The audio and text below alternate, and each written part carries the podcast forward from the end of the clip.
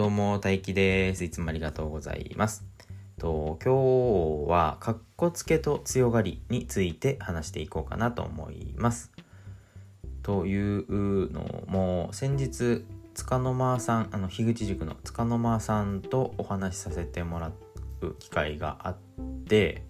えっと、つかの間さんのポッドキャスト、つかの間シーズン3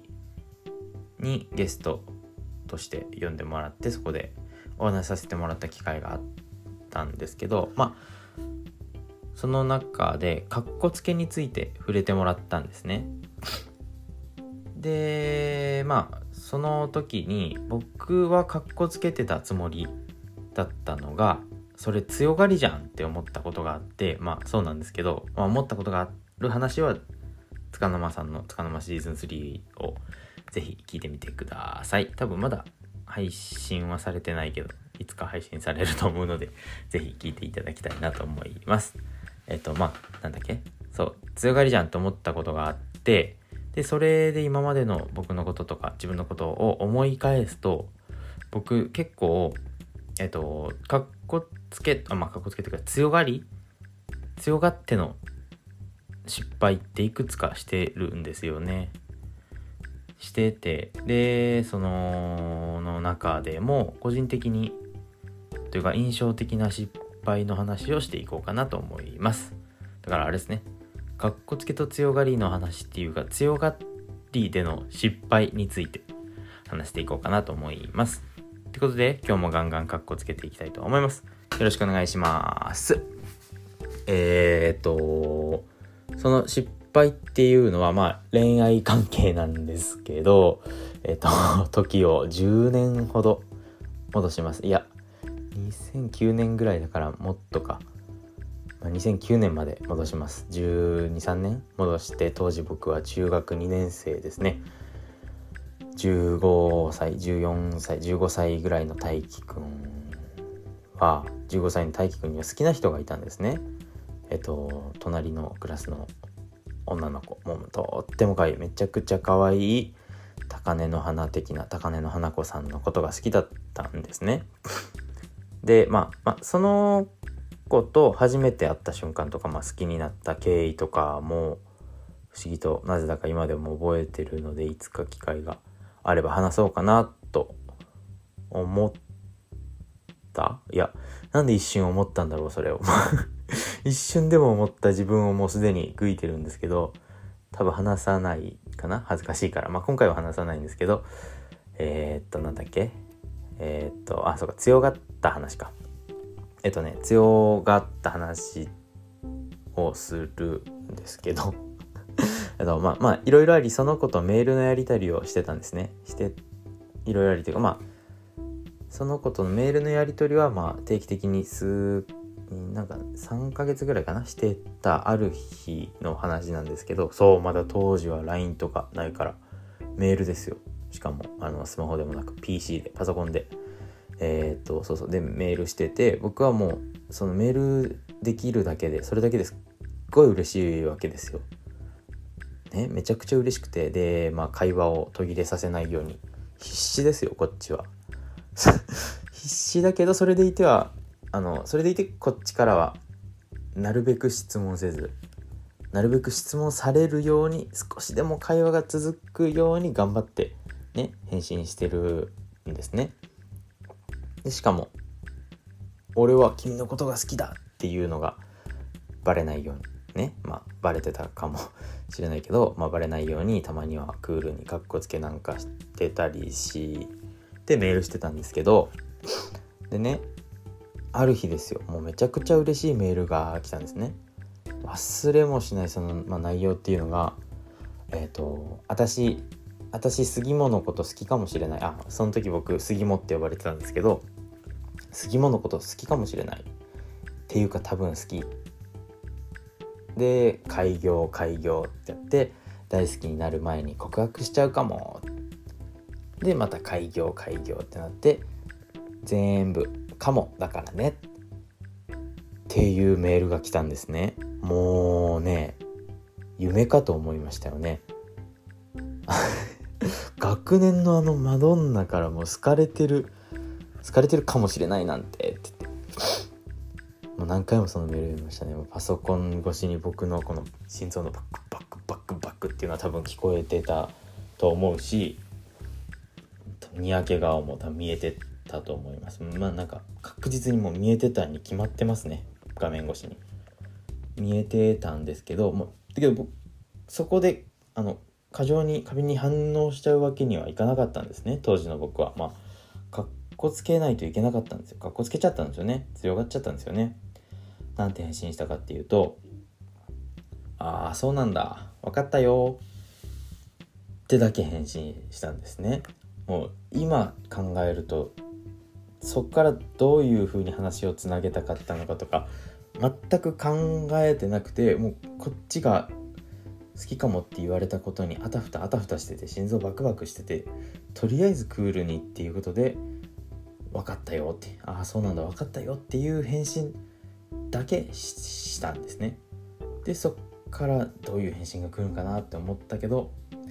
結局その日は夜はその夜は一回も返信来ずまあでもこっちとしてはただ嬉しいだけなんですね。その返信来ないかなって待ってはいたけどただ嬉しいだけ。でまあこれ絶対俺友達に言おうと思って超自慢しようと思ってえっ、ー、と明日絶対友達に言おうと思ってワクワクの状態で寝たんですで次の日の朝学校行く時にえっと学校僕の中学校は集団登校じゃなかったのでまあ、えっと、集団登校じゃなかったけど仲いい友達34人で集まって一緒に学校行ってたんですね。でその時は多分3人だったかな。いつも4人ぐらいだけどその時だけ3人なんてか忘れたけどまあある友達の家の前に集合して学校行ってたんですけどえっ、とまあ友達も僕がその子のこと好きっていうのはもちろん僕は隠してな隠してたんで言ってない状態でサプライズとして今日言おうって思ってたんですけど先に友達からちょっと聞いてっていう風に言われて報告されてえっ、ー、とまるちゃんから告白されたって言われたんですね。あ違うわ。まるちゃんと付き合うことになったって言われたんですね。あそのまるちゃんっていうのは僕のことを好きかもって言ってた子ですよ、まあ、じゃあ花子ちゃんとしましょう。花子ちゃんと付き合うことになったっていう報告を受けてすっごい脳みそが真っ白になるわけですよ僕は。昨日花子ちゃんは僕のこと好きかもしれない。そして多分好きで大好きになる前に告白するかもっていうことを言ってきたのに一晩明けると僕の友達と付き合ってるわけですよ。なんかドッキリか何かかと思って好きって言ってたことからもうドッキリなのかなとかすっごい詮索してまあ友達の前ではあそうなんやよかったなっつってもう僕が好きって言われたことを言うタイミングも失いしょんぼりしながら学校に行ってで学校もうそっからどうやって過ごしたか忘れたけど部活の前ぐらいかな。その日の一日はもう記憶ないですけど部活始まる前ぐらいに花子ちゃんから呼ばれて呼ばれたんだったかな多分呼ばれてえっ、ー、と隣のクラスだったんで呼ばれて一緒に廊下で話してたんですけどえっ、ー、と「ごめんね昨日」って言って言われたんですねもう何がごめんかがその時には分かってない状態だけど全然いいよっつって「どうしたのどうしたの?」って言ったらえっと友達僕の友達まるくんと付き合うことになったんだって言われて「ああまるから聞いたよ」ってなって私は本当は杉本付き合いたかったの？って言われてえ？もう時止めたかったですよね。その時はえ？ってなって杉本付き合いたかったけど杉本があまりにも返信が冷たかったから私のこと好きじゃないって思っちゃったしそのタイミングでえっとそのまるくんからメールで告白されたらしいんですね。もうなんかすっごい神様のいたずらとしか思えないようなことが一晩で2回起きてて、えー、僕が例えばその時に強その時っていうか好きかもって言われた時に強がらずに素直に喜んで素直に受け止めてもうこっちから告白しちゃえばその時付き合えたかもしれない。花子ちゃん。高嶺の花だった花子ちゃんと付き合えたかもしれないのに 強がったせいで付き合えなかったよっていうお話でした。この続きとかもいや続きっていうほど続きじゃないんですけど今後の花子ちゃんまだ好きなんですよ。僕花子ちゃんのこと好きだっていう話が中学校3年生まで続きます。最後まで聞いていただいてありがとうございました。じゃあまた次回もガンガンカッコつけていきたいと思います。じゃあねバイバイ。どうも大輝です。いつもありがとうございます。えー、っと今日ははい。えー、っと話し出し方が難しいんですよねいつもね。話し出し方。あとまあ話終わりも難しいけど。えー、っと。うーんまあこの間娘と一緒に遊んでたんですけどその遊びっていうのがえっ、と背中に紙を当ててその背中に当てた紙にお絵描きするんですね。何か。でそれを僕は背中あ僕の背中に紙を当ててでその後ろから長女が娘がお絵描きするんですけどその当てた紙に描かれてる絵を僕が背中で感じて何を描いてるかっていうのを僕も手元で描く。だから娘が後ろでうさちゃんを描いてたら僕もあうさちゃんってわかんないけどいやこれうさちゃんっぽいなと思って描いてたらそれ僕も何かをか書く。まあ多分分かりますよね。しっかり説明できてる。自信はないけどそういう遊びをしてた時にえー、っと書き出しが輪郭的な丸い大きな丸を感じたんですね。でそうするとその段階ではまだ分かんないけど書き出しを丸って書いてそこをなんか細かく目だったり鼻だったり目か鼻かっていうのは正確には分かんないけど中を書いてる。その丸の中を何か書いてる感じ。で最後の方にえっ、ー、と輪郭の外にまた丸が2つ。だから輪郭の上の方に耳的な位置のところに書いてるっていうのを感じながら僕はまあ犬なのか猫なのか熊なのかウサギなのか分かんないけど何かしら動物だなと思って僕は書いてたんですね。手元の紙に。だからまあ結果出来上がったのは全然違う動物と全然違う動物だったんですけど僕はなんかウサギっぽいのを描いたけどジョージの方は猫ちゃんみたいなひげも生えてたし猫ちゃんだったん。でまあ動物っぽいやつっていうのはあってたけど不正解だったんですね。不正解というかまあ長女が描いたやつとは違う絵だったんですけど蝶だったんですけどだったんですよね。でその次に反対に僕が長女の背中に紙当てて書いて長女はそれを感じて書いてたんですけど僕は、えー、何書いたんだっけな。なんかう馬っぽいやつ。ユニコーンか。ユニコーンを書いたんですけど長女は何ていうんですかその動物ですらなくて多分本当に感じたところに感じた線を書いてただけなのでななんですかね。僕はうん動物だろうなっていう予測を多分して本当に感じたかどうかわからないけどもここっぽいなってなんですか自分の修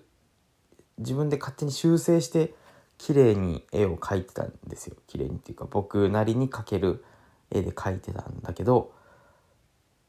長女はもうそういうのを全く予想せずに書いてて僕の方が僕が描いた絵描き背中で感じて描いた絵の方が長女が背中で感じて描いた絵よりもえっ、ー、と何を描いたかっていうのは分かるんですよ。僕はもうだってそれはただ僕の絵だから。長女がこういう風に描いたなっていう予想はして感じで予想はしてるけど僕が描いた動物の絵なんですけど長女はもうその自分の主観がないって言ったらまあ感じてるから嘘なんだけどなんか予想が入ってない絵を作り上げてたのでうんと芸術っぽくなってたんですよね。なんかねもう背中で感じたままに描いてたからあもうこうこういう感性が欲しいなと思いましたその絵を描くうまさというよりも素直さ的なうん。僕は言われるまで言われるまで長女の絵を見るまでそうしようとは全く思わなかったし絵を描け描いて当てたいって思ってるんですよね。当てたい。長女と長女の描いた絵とできるだけ近づけたいって思ってあまあ長女がそう思ってなかったのかっていうとそんなことないと思うんだけどもう当てにいってる。結果はず結果外しちゃったんですけど当てにいってるのに長女は感じたままを書いててかっこいいなと思いました。はい終わろうかな。えー、なんかねこう毎日過ごしてるだけでなんかま学びではないな。学びではないけどなんか気づかされるというか自分の失ってた感情感情じゃないね気持ちを目の当たりにしてハッとさせられますね子供たちからは。はい最後まで聞いていただいてありがとうございました。じゃあまた次回もガンガンカッコつけていきたいと思います。じゃあバイバイ。